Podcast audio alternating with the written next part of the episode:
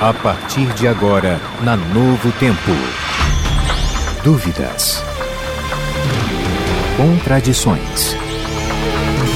Questionamentos. Uma só verdade. A Palavra de Deus.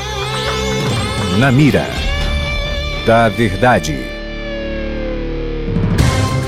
Olá, seja muito bem-vindo. Já estamos começando mais um programa na Mira da Verdade aqui pela Rede de Rádios Novo Tempo e é um prazer muito grande ter a sua companhia. E aí, professor? Juntos estamos aí. Como é que vai? Tudo bem? Tudo bem, amigo. Estamos aí mais um na Mira da Verdade na Rádio Novo Tempo. Que bom, amigo ouvinte, que você nos acompanha. Envie suas perguntas porque queremos continuar aí estudando com você como fazemos semanalmente. E aqui você já sabe, a sua pergunta está na mira da verdade porque ele, professor Leandro Quadros, tem que responder baseando-se na palavra de Deus. E você já sabe, não tenha preconceito, pergunte o que você quiser e a sua resposta será baseada na, na palavra de Deus. Não é a opinião do professor, não é a opinião da Rádio Novo Tempo, não é a opinião da Igreja Adventista do Sétimo Dia, ao qual mantém todos nós aqui, mas sim o que a Bíblia tem para dizer. E para você participar, basta você mandar as suas dúvidas através do nosso WhatsApp. O número é 12 98151 0081. Você pode mandar a sua pergunta e a gente coloca aqui na hora para o professor. Ou então acessando o nosso blog novotempo.com barra na mira da verdade. Mas você também tem o YouTube, o nosso canal do YouTube, que além de você assistir aqui o programa, os bastidores do programa, você também pode mandar suas dúvidas pra gente. O nosso canal no YouTube é youtube.com barra Novo Tempo Rádio. Participe, mande as suas dúvidas pra gente, como essa que chegou pelo WhatsApp e que vai entrar na mira. Essa pergunta é da Maiane de Séries, no Ceará. Será que é Séries é no Ceará? Eu não tenho certeza. Séries, aqui não falou o estado. Ela diz o seguinte: Gostaria que vocês explicassem Êxodo 35, 3. Lá está escrito que não devemos acender fogo no sábado. Mas todos acendem, todos fazem comida. Que história é essa, professor? De não poder acender fogo no sábado? Vamos lá ver o que está escrito em Êxodo 35, 3. Diz assim: Eu vou pedir para você, Tito, eu vou ler o verso 3, Aham. e aí você vai ler para nós o verso 2, que vai nos ajudar a entendermos o verso 3. Do mesmo capítulo 35, né? Isto. O verso 3 diz assim: Não acendereis fogo em nenhuma das vossas moradas no dia de sábado. Agora o verso 2 vai nos ajudar na interpretação. Diz assim, ó: Você tem seis dias para trabalhar, porém o sétimo dia deve ser sagrado, um dia solene dedicado ao Senhor. Qualquer pessoa que fizer algum trabalho nesse dia deverá deverá ser morta. Olha aí. Então havia uma pena capital para quem transgredisse de forma rebelde e desafiante qualquer mandamento de Deus, até mesmo o honrar pai e mãe. Quem amaldiçoasse pai e mãe em palavras era condenado à pena de morte. Agora, o que, que o texto quer dizer para nós além disso? Não trabalhar no sábado. O acender fogo nos dias de Israel envolvia um grande trabalho, não tinha como repousar no sábado acendendo fogo. Eles tinham que sair, imagine quantos quilômetros tinha que caminhar no deserto para achar madeira para fazer fogo. Imagina o que era fazer fogo sem ter ali um álcool para ajudar, como aqueles que fazem um churrasco, sem ter um carvãozinho, sem ter um palito de fósforo, sem ter gás. Era outra história. Então, acender fogo naquele contexto exigia um esforço físico tremendo e atrapalharia a observância do sábado. Então, Deus pediu para eles não fazerem isso, até porque num clima como o deserto não haveria necessidade de estar acendendo fogo constantemente. Esse detalhe, o princípio se aplica a nós. O que que é o princípio do texto? Não trabalhar. Não devemos fazer trabalhos no sábado. Agora, o acender fogo hoje não é um trabalho. Hoje, se uma pessoa quer esquentar uma comida ou uma água, ela aperta um botão do micro-ondas ou gira um botãozinho do fogão e acabou. Ela não tem que caminhar quilômetros para poder fazer um fogo e tudo mais. Então, o princípio aqui não é simplesmente não acender um fogo. Agora, diferente é você querer fazer um, um banquete, né? Então você usar as horas do sábado para preparar É. coisas para servir para as pessoas. Aí sim, de repente está sendo. Até porque um exemplo claro disso é quando o maná era caído, ou quando Deus dava o maná, Deus já tinha orientado para que o povo peca... é, pegasse o maná o quê? Na sexta-feira, na em sexta, dobro, não é? Para não colher no sábado. Uhum. Né? E Deus fez um milagre tremendo ali. Né? Ele não deixava estragar o maná, mesmo guardando-se o dobro da porção dele. Se a pessoa guardasse o maná de um dia para o outro, já estragava, já juntava bichos. E Deus fazia este milagre para mostrar o quanto ele considerava assim aquele dia especial para a comunhão com o seu povo. Ok, muito bem, professor. Próxima pergunta, quem mandou foi o Cleiton Freita. Não, desculpa, Cleiton Farias. A pergunta dele é a seguinte: Minha dúvida é esta: se Jesus tinha possibilidade de pecar quando ele esteve aqui na terra. Agora, suponhamos que ele tivesse caído. O que teria acontecido com Moisés e Elias? Pois eles já estão no céu. Será que eles teriam que voltar para a terra? Deixa eu ver aqui porque saiu. Você não acha que eles já estavam no céu como garantia da vitória de Cristo? E aí, professor? Não, eles não eram garantia da vitória de Cristo, né? Cristo tinha que vencer a força das trevas. Eles não eram garantia. A garantia estava simplesmente em Cristo, em sua cruz. Eles foram para o céu com, como um cheque pré-datado. Né? Cristo pagou na cruz. Porque, de acordo com Romanos 3, 23, todos pecaram e estão destituídos da glória de Deus. Ou seja, Moisés, Elias, Enoque foram pecadores. E João 14, verso 6 diz: Jesus diz assim: Eu sou o caminho, a verdade e a vida, ninguém vem ao Pai senão por mim. Então, unicamente por Cristo e seu sacrifício, Moisés, Elias, Enoque poderiam permanecer no céu. Se Jesus não permanecesse, ou melhor, se Jesus não continuasse o seu plano de salvação e tivesse desistido, não há dúvida alguma, eles teriam que voltar. Porque eles continuavam, mesmo eles tendo sido transformados, eles tinham praticado pecados no passado. Ainda continuavam em débito para com a lei de Deus. Então ninguém estará no céu sem ser por intermédio do sacrifício de Cristo.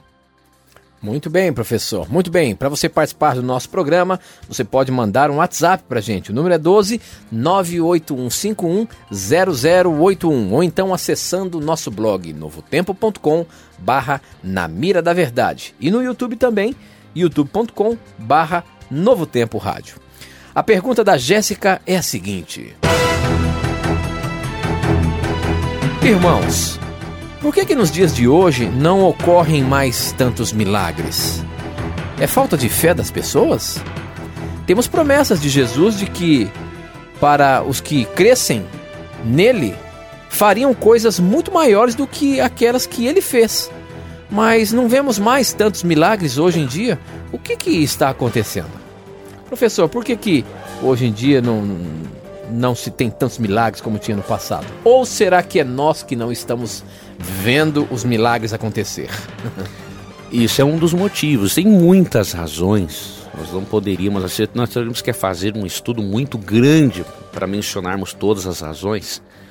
Agora, uma delas é a que o Tito mencionou. Nós não percebemos muitos desses milagres, até porque, infelizmente, temos muita falta de fé.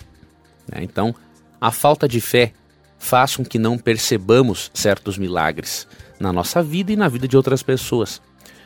Um outro detalhe importante: Deus hoje deu um meio de revelação para nós mais completo.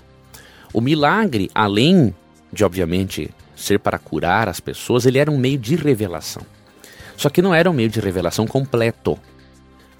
Então, o meio de revelação completo adquirimos por intermédio da pessoa de Cristo, obviamente, por meio das Escrituras. E sendo que, de acordo com Mateus 7, 21 a 23, até mesmo pessoas não usadas por Deus fariam milagres, então Deus faz ainda milagres, obviamente, mas ele não trabalha com eles com a mesma frequência porque Satanás os tem falsificado muito hoje em dia. Então Deus prefere que apoiemos a nossa fé especialmente nas Escrituras. Então tenhamos certo cuidado. Busquemos sim milagres de Deus, busquemos ter mais fé, porque nós somos realmente incrédulos muitas vezes, mas ao mesmo tempo não confiemos cegamente em sinais miraculosos, porque o diabo tem falsificado bastante. Muito bem, professor. A próxima pergunta, quem mandou foi o Fernando Rodrigues e ele diz o seguinte: é, Bom dia, sou católico, moro em Maringá. Li a Bíblia Tradução Novo Mundo, onde fala em. Opa! Onde fala em Marcos 15, 24. E o. E o. Pregaram na estaca e repartiram suas roupas, lançando sorte para decidir quem ficaria com o quê. E em. No versículo 46, José comprou linho fino e tirou o corpo da estaca. Depois o enrolou no linho fino e o colocou num túmulo. Depois perguntei para o testemunho de Jeová sobre este texto, que Jesus foi morto em uma estaca, e ele, eles afirmaram que Jesus foi morto com os braços para cima, pois não havia cruz naquele tempo. E continuaram e confirmaram que ninguém era morto em cruz. Nós apresentamos na Bíblia que Jesus foi crucificado, morte de cruz, e a gente sabe que é cruz, o morto fica exposto com os braços abertos, por que, que esse texto diz aí que é estaca, professor, e que Jesus foi, foi morto com os braços para cima? Como é que é essa, essa diferença aí? A é? tradução da Novo Mundo é uma tradução das testemunhas de Jeová. E as testemunhas de Jeová, por mais sinceros que sejam esses irmãos, eles têm grandes equívocos doutrinários. Em relação à cruz, muitas vezes eles, assim, não é má, má intenção má, mas assim, essa questão da cruz muitas vezes eu vejo como procurar pelo em ovo. Por quê? Se Jesus foi crucificado numa cruz ou numa estaca, isso, estaca, isso é irrelevante. Né? O relevante é que ele morreu no lugar do ser humano e que quem morreu no lugar do ser humano não foi simplesmente uma criatura, como eles alegam, foi um ser divino humano. Agora, temos como provar que essa interpretação deles acerca da estaca é errada, mesmo que seja irrelevante. Por exemplo, Roma não utilizava simplesmente a estaca como instrumento de tortura. Ela tinha mais dois outros tipos de cruzes, pelo menos, que a arqueologia descobriu, e eles não podem negar um fato arqueológico desse tão claro. Por exemplo, havia um instrumento de tortura, uma espécie de cruz, né, que na verdade era um X, havia a estaca, havia um X e havia a cruz, aquela em que o indivíduo era pregado de braços abertos, essa chamada timissa. A arqueologia descobriu algumas pessoas crucificadas. Encontrou né, vestígios e descobriram que o mais comum era pregar realmente a pessoa naquela cruz em que está com os braços abertos. Era a, o, o instrumento de tortura mais comum entre os tipos de cruzes que o Império Romano utilizava era a cruz chamada timissa. Essa que vemos que a maioria dos cristãos se utilizam para representar o sacrifício de Cristo. Então não há uh, base bíblica e muito menos arqueológica para esta crença dos nossos amigos testemunhas de Jeová. Tá bom, professor. Muito bem. A próxima pergunta vem lá de Belém. É, quem manda é a Silvana e ela pergunta o seguinte: Me explique a situação das mulheres após o parto que eram consideradas imundas, bem como também a situação da circuncisão que estão em Levíticos. Vocês também orientam assim, como orientam Levíticos 11? Se não, como saber o que obedecer? Muito bem, professor. Levíticos 11 é onde entra ali a questão dos alimentos, puros e impuros, as carnes que foram autorizadas ao ser humano digerir, comer e as que não foram autorizadas. Isso está em Levítico 11. Mas também em Levítico fala sobre as mulheres é, que se, to se, se é, tornavam-se imundas por ocasião do, da, do parto e tudo mais, e também da questão da circuncisão. E essas leis, por que, que hoje ela não, se vigor, não, não, não, não está em vigor, assim como também a lei dos alimentos? Precisamos entender as leis de Levíticos possuem aspectos diferentes. A lei de Deus é uma coisa só, obviamente, na Bíblia, mas ela possui aspectos diferentes. Você vê na Bíblia aspectos de ordem moral, aspectos de ordem cerimonial, aspectos de ordem higiênica, aspectos de ordem civil. Quando você analisa as leis de impureza e de purificação da mulher após o parto, em Levítico, você percebe que o princípio por trás delas é a pureza. Agora, a forma como o princípio muitas vezes se aplica, ele varia de acordo com a cultura. Por exemplo, por que, que haviam aquelas leis rígidas em relação ao parto e que a mulher era considerada impura?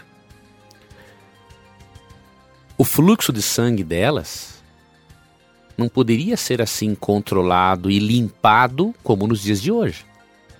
Aí, obviamente, o risco de contágio de doenças era muito maior. Agora, por que, que isso não pode ter relação com as leis de impureza de Levítico 11? Pelo simples detalhe que quando Deus diz para não usar carnes imundas, ele diz que se a pessoa usar, a pessoa se torna abominável.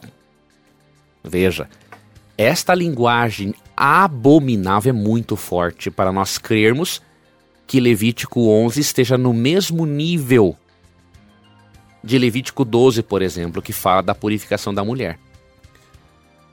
A Bíblia ensina que a pessoa poderia sim se tornar cerimonialmente impura se ela tocasse no fluxo de sangue da mulher. Agora, a Bíblia não diz que a pessoa se tornava abominável. Se tornava impura, mas não abominável. Já comer carnes imundas tem a ver com a abominação, ou seja, uma coisa repugnante para Deus. Então isso demonstra que isso aqui não é simplesmente um, um princípio de ordem higiênica. Isso aqui tem a ver com a é, com espiritualidade. Né? E aí Levítico 11, 42 diz assim, tudo que anda sobre o ventre, tudo que anda sobre quatro pés, ou tem, o que tem muitos pés, entre todo enxame de criaturas que povoam a terra, não comereis, porquanto são abominação. Não vos façais abomináveis por nenhum enxame de criaturas, nem por elas vos contaminareis para não serdes imundos. Veja, o indivíduo se tornava imundo e abominável por usar carnes imundas.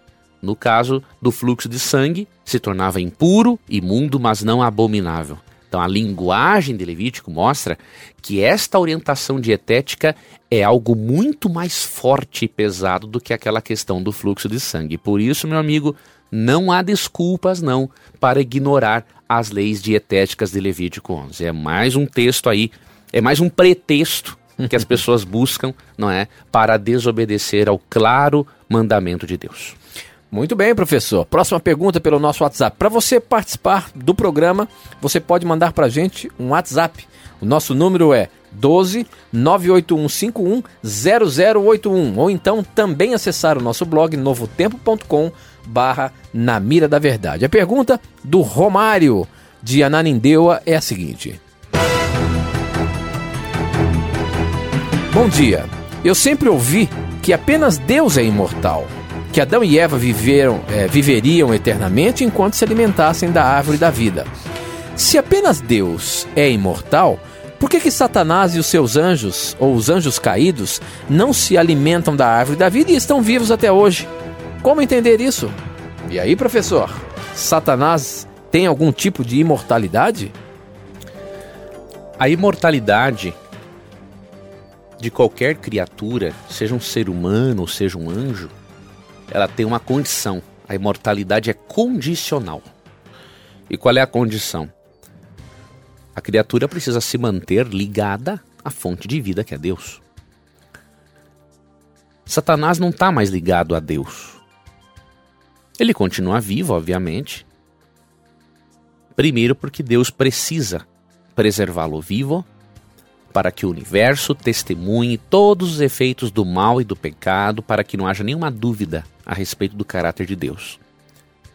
Segundo, ele continua vivo porque Satanás e seus anjos têm uma natureza superior à nossa. Eles foram afetados pelo pecado, mas de forma diferente de nós. Ah, então, este é um outro aspecto. Um outro detalhe que devemos analisar: Satanás não será imortal. Ele não é imortal. Ele tem mais tempo de vida. Mas ele não é imortal. Por quê? Ele não cumpriu com a condição de se manter ligado ao seu Criador. E como o salário do pecado é a morte, de acordo com Romanos 3, 23, Satanás está destinado ao castigo e à morte eterna. E que ele não é imortal e que ele vai deixar um dia desistir depois do castigo no lago de fogo, segundo Apocalipse 20, verso 10. Lemos aqui em Romanos 16, verso 20. E o Deus da paz, em breve, esmagará debaixo dos vossos pés a Satanás. Ou seja, ele vai deixar de existir, ele não é imortal. Agora, ele vive mais tempo que você e eu, porque ele é um ser de uma natureza diferente. A forma como o pecado afetou não é a mesma forma que afetou nós, seres de carne e osso, né? Então, é bem diferente. Muito bem, professor. Muito bem. Próxima pergunta. Deixa eu ver se tem o nome da pessoa aqui. É o Rubens Avelino. Ele é de Campina Grande. E ele pergunta o seguinte: Gostaria de saber por que, que Deus endureceu o coração de Faraó. Não seria isso uma injustiça? Professor, foi Deus mesmo que endureceu o coração de Faraó? A análise desse ouvinte é muito correta, porque se Deus fosse o responsável direto pelo endurecimento do coração de Faraó, isso seria uma injustiça, né? É, Deus endurece o indivíduo só para torná-lo mal e Deus poder castigá-lo depois, isso não seria o caráter de Deus, isso é o caráter do demônio. Né? O demônio é que faria isso, Deus jamais faria isso. O endurecimento do coração de Faraó da parte de Deus é somente indireto. Como isso? Vou ler aqui alguns versos e aí vou lhe explicar, amigo ouvinte. No verso 3 de Êxodo capítulo 7 é dito, né? Eu, porém, endurecerei o coração de Faraó e multiplicarei na terra do Egito os meus sinais e as minhas maravilhas. Por que, que nós cremos que esse texto não fala de um endurecimento direto, mas apenas indireto? Vamos aqui para o verso 13. Todavia, o coração de Faraó se endureceu e não os ouviu como o Senhor tinha dito. No verso 13 fala que o coração dele se endureceu. E no capítulo 8, versículo 32, repete: Mas ainda esta vez endureceu Faraó o coração e não deixou ir o povo. Ou seja, o responsável direto pelo endurecimento do coração de Faraó foi o próprio Faraó. Agora, Deus foi responsável indireto. E por isso o verso 3 do capítulo 7 fala que Deus endureceu. E por quê? Simples, amigo ouvinte. O mesmo sol, ele derrete a cera e ele endurece o barro. O problema não está no sol. O problema, diríamos assim, entre aspas, está nos diferentes elementos que entram em contato com o sol. Em relação a Deus, a mesma coisa. Deus é o sol da justiça. Há pecadores que, quando entram em contato com o sol da justiça, os raios de luz de Deus amolecem, derretem o coração do pecador como uma cera. E ele se arrepende. Agora, há pecadores tão obstinados que, quando os raios de luz de Deus, o sol da justiça, entram em contato com este pecador, ele fica mais duro ainda. Então, nesse sentido, Deus endurece uma pessoa. Mas é de forma apenas indireta. É a pessoa quem se endurece diretamente e não Deus. Então a Bíblia simplesmente ensina né, que Deus é o responsável pelo endurecimento do coração de Faraó de forma indireta. Por causa o quê? Da obstinação de Faraó. Agora, Deus não é o responsável direto pelo endurecimento dele, porque o próprio contexto explica que Faraó foi o responsável por seu próprio endurecimento. Muito bem, professor. Bom, eu queria, aproveitando esse estudo que a gente está fazendo aqui, oferecer para você um curso bíblico gratuito.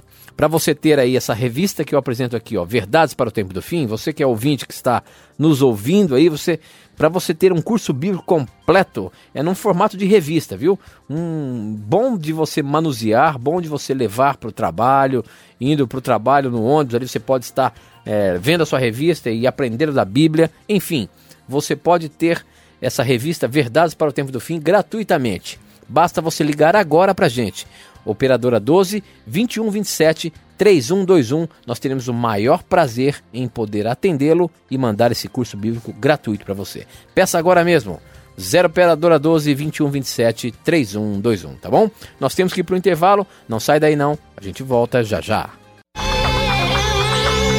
Na mira da verdade.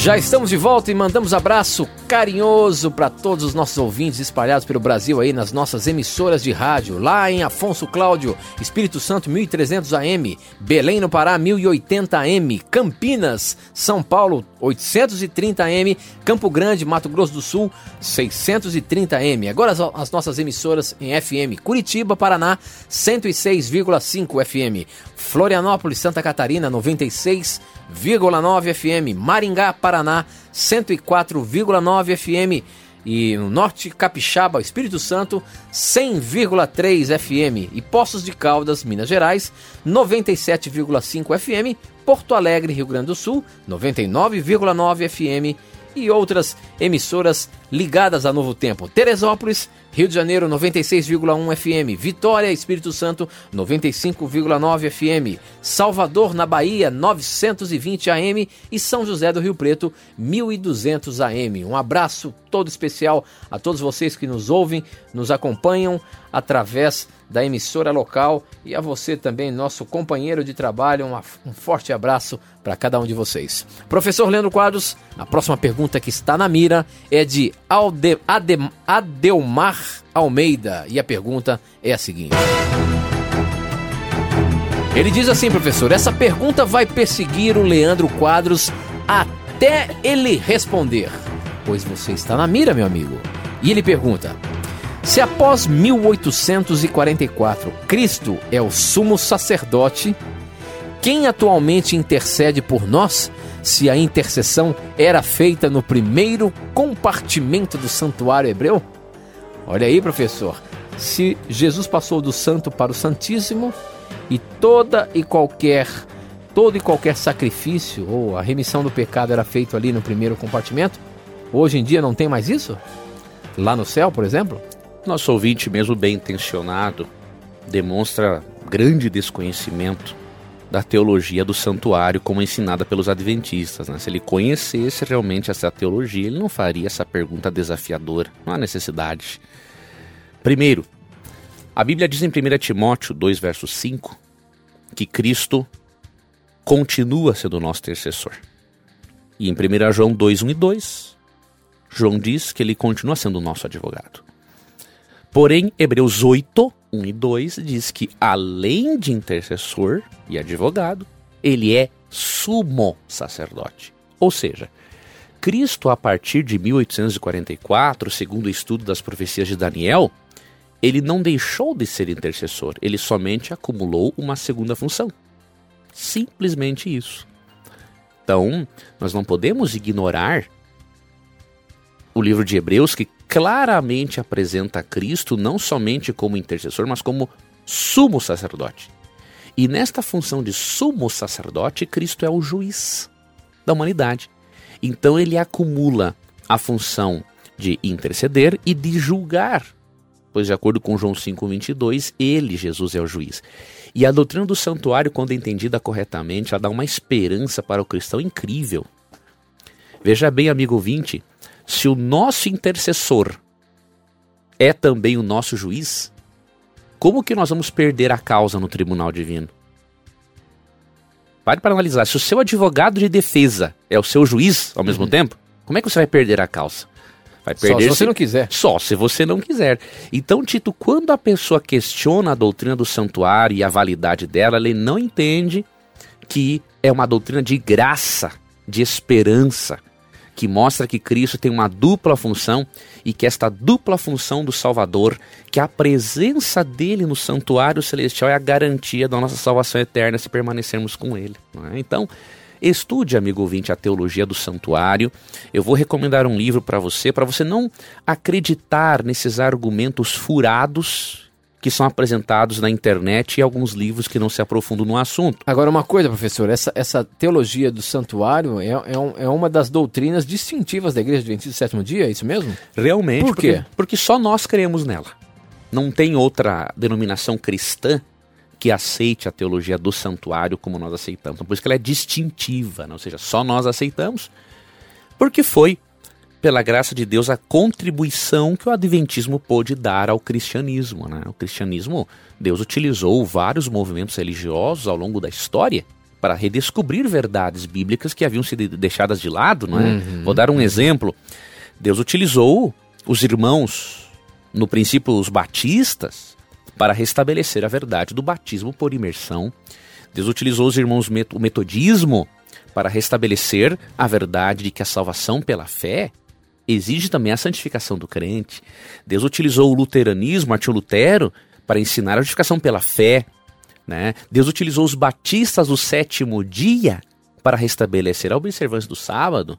Deus, Deus utilizou os irmãos pentecostais para enfatizar a importância dos dons espirituais, e Deus usou os adventistas para trazer essa doutrina bíblica do santuário, que está nas escrituras. E né? de forma sucinta, assim, no que, que consiste a doutrina do santuário? A gente consegue ver o plano da redenção nela? Totalmente. Né? É mesmo. Toda a doutrina do santuário, o santuário terrestre, com todos os seus símbolos do antigo Israel, apontavam para a salvação em Cristo, né?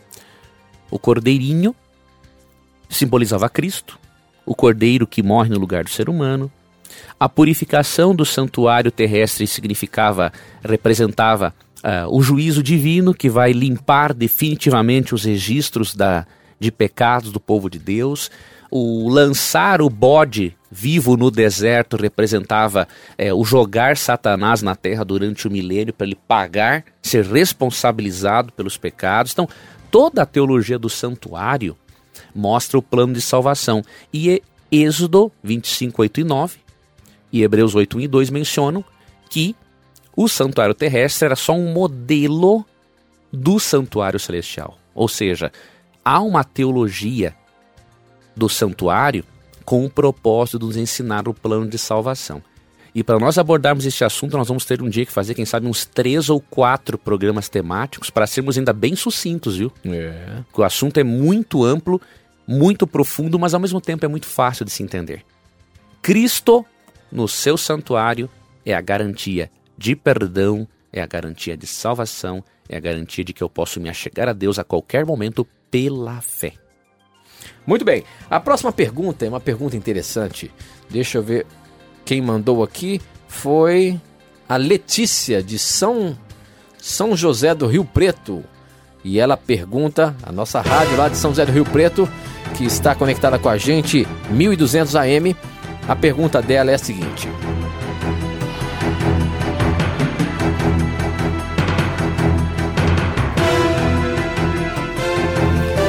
Estou frequentando a igreja, mas ainda não sou batizada e tenho muitas dúvidas. Que o programa me ajude a esclarecer, pois acompanho semanalmente.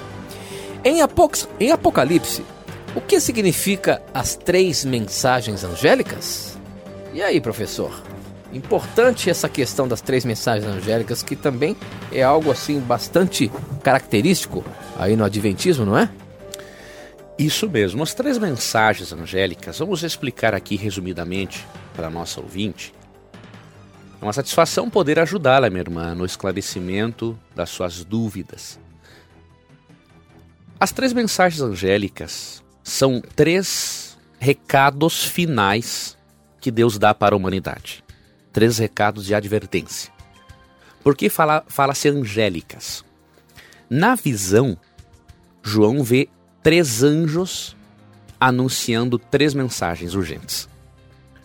Esses três anjos simbolizam os filhos de Deus, porque o termo anjo quer dizer mensageiro.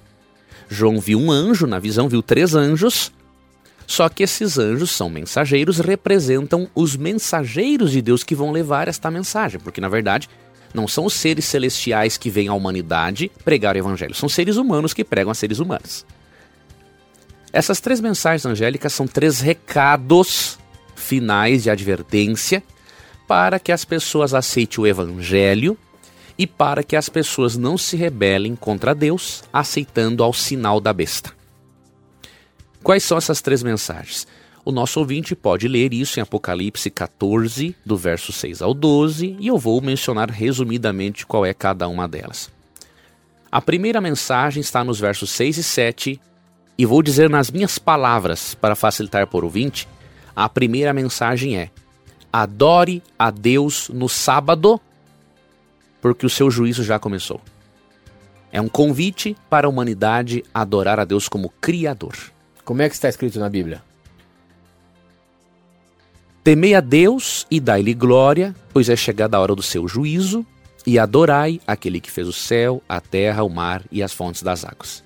Mas por que você falou que tem o sábado envolvido aí? Porque o verso 7 é, são as mesmas palavras desde o 20 11. Aqui é uma paráfrase do mandamento. Uhum. O mandamento diz que nós devemos guardar o sábado porque em seis dias fez o Senhor o céu, a terra, o mar e as fontes das águas. Então, ele está parafraseando o, o, mandamento do sábado. Então, uhum. é um uhum. convite, obviamente, para adorar a Deus no sábado, como dia especial de adoração ao Deus Criador. A segunda mensagem angélica, que vai do verso 8. É o verso 8, na verdade. Fala assim: Caiu caiu a grande Babilônia, que tem dado a beber a todas as nações do vinho das fúrias da sua prostituição. Babilônia aqui é uma referência a todo o sistema religioso que embriagou as pessoas com as suas doutrinas erradas. Ou seja, a segunda mensagem angélica é a seguinte: você não pode permanecer num sistema religioso falso que apenas fale em Jesus, mas não ensine todas as verdades de Jesus. A terceira mensagem angélica vai do verso 9 ao 12 e tem uma advertência. Se alguém adorar a besta, vai ser castigado no lago de fogo. Ou seja, quem no futuro, não é hoje, aceitar um falso sábado no lugar do verdadeiro sábado, vai ser castigado, porque ele estará dando voz estará dando obediência a um poder político religioso ao invés de obedecer a Deus, que não manda guardar o domingo e manda guardar o sábado. Então, essas três, esses três recados têm que ser pregados neste contexto aqui do verso 6. Ó. Vi outro anjo voando pelo meio do céu, tendo um evangelho eterno para pregar aos que se assentam sobre a terra. Esses três recados são dados no contexto do evangelho eterno, ou seja, da justificação pela fé. Pessoa que dá esses três recados aqui, sem ensinar a justificação pela fé por meio do evangelho, ele é um legalista. Agora, ao mesmo tempo, o indivíduo que só fala que Jesus salva, mas não mostra as advertências para quem negar esta salvação, já é um liberal. Então nós temos que ser equilibrados. Nós pregamos o evangelho eterno, que é a salvação unicamente por meio de Cristo, mas advertimos as pessoas com esses três últimos recados de que elas têm que aceitar o evangelho e ter cuidado com essas advertências de Deus. Então, resumidamente, é este é este, isso que nós entendemos das três mensagens angélicas.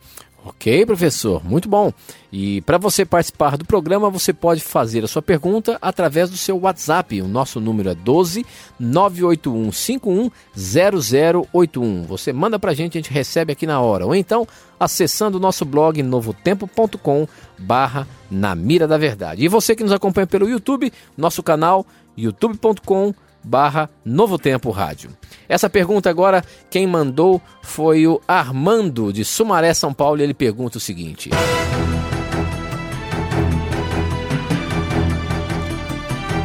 Por que que os mormons batizam pelos mortos? Isso está fundamentado em 1 Coríntios 15, 29, que eu leio assim, professor. Porém, agora nas pessoas que são batizadas em favor dos mortos, o que é que elas esperam conseguir? Se o mortos não são ressuscitados, por que é que essas pessoas se batizam em favor deles? Que história é essa de batizar pelos mortos, professor? Aqui é o seguinte: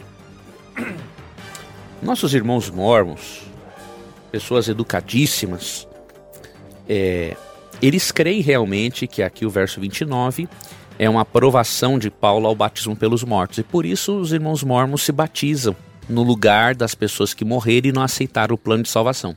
Então eles creem que o batismo deles substitui o batismo daquele que morreu e não foi batizado. Então eu posso me batizar pelo meu pai que faleceu, é isso? Isso. Esse é, é o ensinamento, né? Agora, obviamente, Paulo não está ensinando isso por dois motivos. Primeiro, em Romanos 14, 12, o próprio Paulo escreveu que a salvação é algo individual. Romanos 14, 12 diz assim: Assim, pois, cada um de nós dará contas de si mesmo a Deus. Não tem como um ser humano prestar contas da salvação por outro. Isso é impossível à luz da Bíblia. Então, o próprio Paulo ensinou isso. No verso 29, Paulo não está aprovando, ele está sim mencionando o costume de alguns. Veja, olha o que diz Qual o próprio o verso aí, 29. professor? de outra maneira que farão os que se batizam por causa dos mortos. Não está falando que eram os cristãos que faziam isso. Então havia pagãos nos dias deles que praticavam o batismo pelos mortos. Paulo está usando este costume para dar uma dura nos coríntios. Os coríntios estavam negando a doutrina da ressurreição dos mortos. E aí Paulo no verso 20 argumenta o seguinte: se há pessoas que não são cristãs e se batizam pelos mortos porque acreditam que os mortos vão ressuscitar, é uma vergonha vocês que são cristãos não acreditar na ressurreição.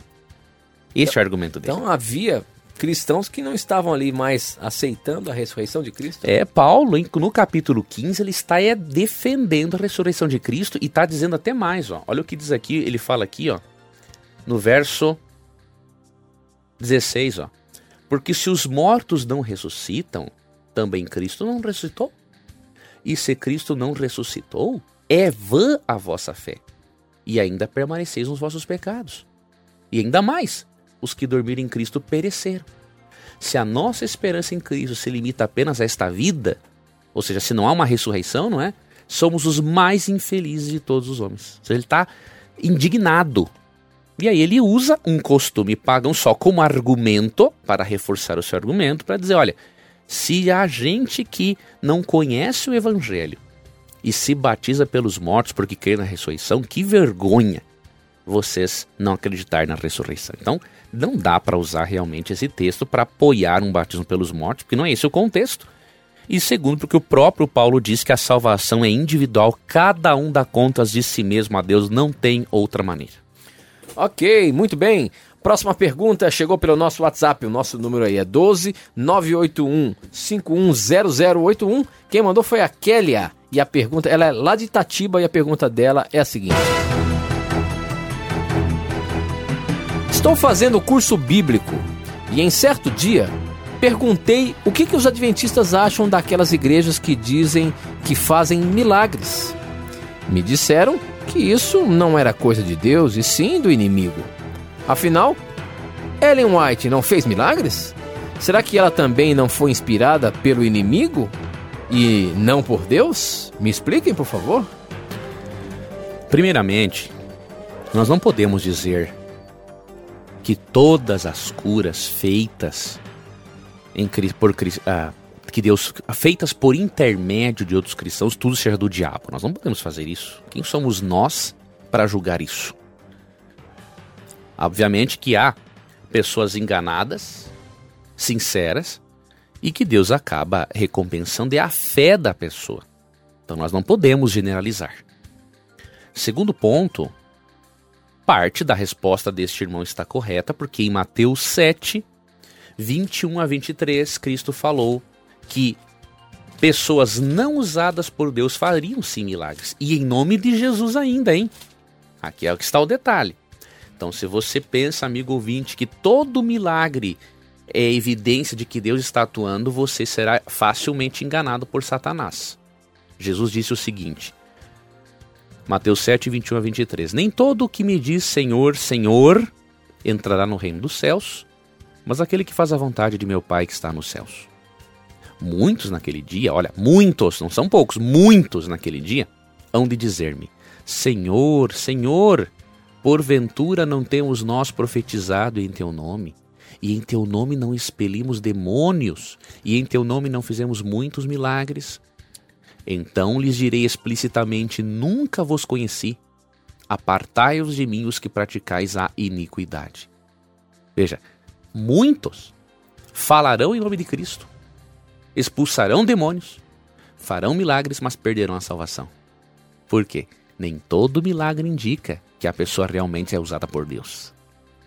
Então, amigo ouvinte, a sua regra de fé tem que ser a Bíblia, não simplesmente milagres. Segundo ponto, como saber se Ellen White não foi inspirada pelo diabo? Outra Não, pergunta mas, dela. Mas primeiro, ela chegou a fazer milagres? Não, Ellen White não tinha o dom de milagres, tinha o dom de profecia. Isso. Agora, em certas ocasiões, sim. Ela já fez orações intercessórias pela cura de pessoas e a pessoa foi curada. Mas esse não era o dom espiritual principal dela. Era o profético. Agora, como que a pessoa pode saber se ela também não foi usada pelo diabo? Não tem outra maneira, amigo ouvinte, a não ser você ler algum livro dela. Né? Então você não pode, é, sem ler um livro dela, você não pode dizer que ela foi inspirada por Deus nem pelo diabo. Então é muito fácil as pessoas falarem, ah, ela foi usada pelo inimigo. Agora, quantos desses realmente leram obras completas dela? Quase ninguém. Então, para você ter certeza, minha irmã, se Ellen White foi ou não usada pelo demônio, nós cremos que não e temos muitas evidências para isso, eu vou lhe indicar apenas um livro dela. Tem mais de 50 livros aí na língua portuguesa. Eu vou lhe indicar um livro dela. E se você, minha irmã, ao ler este livro, me provar que este livro veio por inspiração do demônio, eu lhe dou a minha palavra. Eu abandono a minha religião. Eu não piso mais aqui na Rádio Novo Tempo.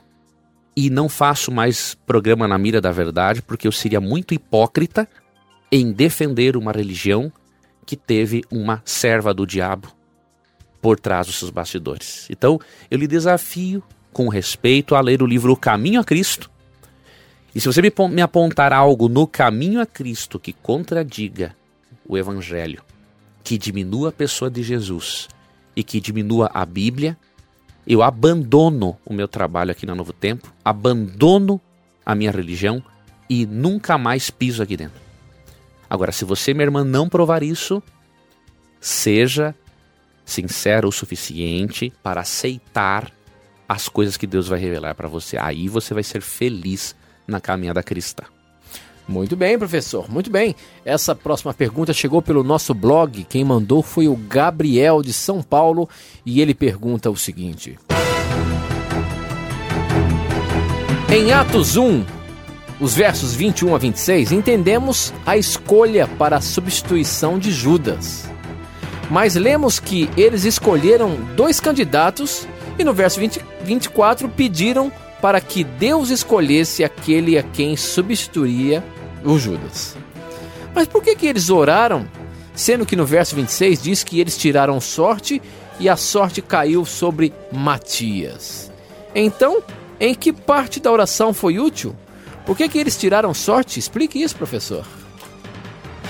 Era o seguinte: a oração foi muito útil pelo seguinte. O Espírito Santo estava guiando aquela igreja apostólica que se iniciava.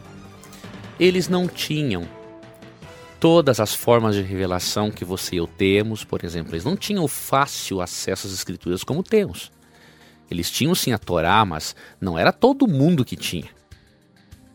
Né? Um material caro para se produzir e tudo mais. Então, Deus utilizou esse costume cultural de lançar sortes para comunicar a sua vontade. Se eles não fizessem a oração, o lançar sortes simplesmente seria uma loteria. Agora, como eles oraram, aí Deus guiou a questão do lançar sortes, porque houve uma oração, porque houve uma, uma clara, é, um claro impulsionamento do Espírito para que isso seja feito. Então, se o Espírito orientar, como fez na Igreja Apostólica, para alguém fazer isso, não tem problema. Ele orientou.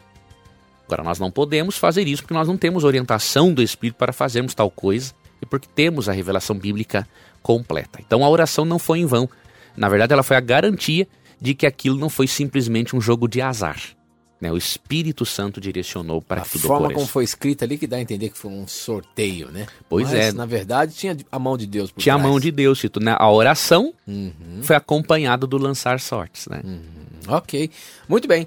Nós temos ainda mais dois minutinhos. Eu queria colocar mais uma pergunta na mira. Quem mandou foi a, a deixa eu ver o nome, Clícia Cabral. Ela é de São Francisco de Itabapuana e ela pergunta o seguinte: O texto de 2 Coríntios 6,14 diz: Não colocarmos em julgo desigual com incrédulos. O que, que significa esse texto?